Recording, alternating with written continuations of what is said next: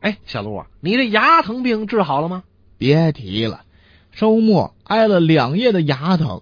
星期天一大早，我便去医院找牙医，谁知有个美貌少女比我还早，她不慎跌倒，碰掉了两只门牙，哎呦，焦灼的不断发抖，肯定是吓的吧？牙医尽量使她安心，可是任凭她怎么安慰都没有用。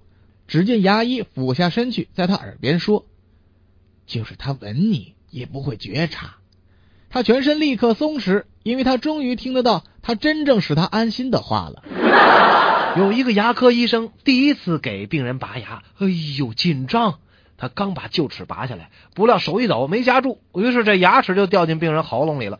呃，非非常抱歉啊，你的病已经不在我的职责范围内，你应该去找喉科医生。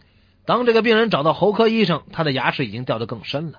喉科医生给他做完检查之后说道：“呃，非常抱歉，你的病已经不在我的职责范围之内了，你应该找胃病专家呀。”胃病专家用 X 光为病人检查后说：“呃，非常抱歉，牙齿已经掉到你的肠子里了，你应该去找肠病专家。”肠病专家同样做了 X 光检查之后又说：“哎呀，非常抱歉，牙齿已经不在肠子里了，它肯定掉到更深的地方，你去找肛门专家来看看吧。”最后，病人趴在肛门科医生的检查台上，摆出一个屁股朝天的姿势。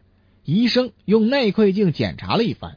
然后吃惊的叫道：“哎呀，天哪！你这里长了颗牙齿，应该去找牙科医生啊！”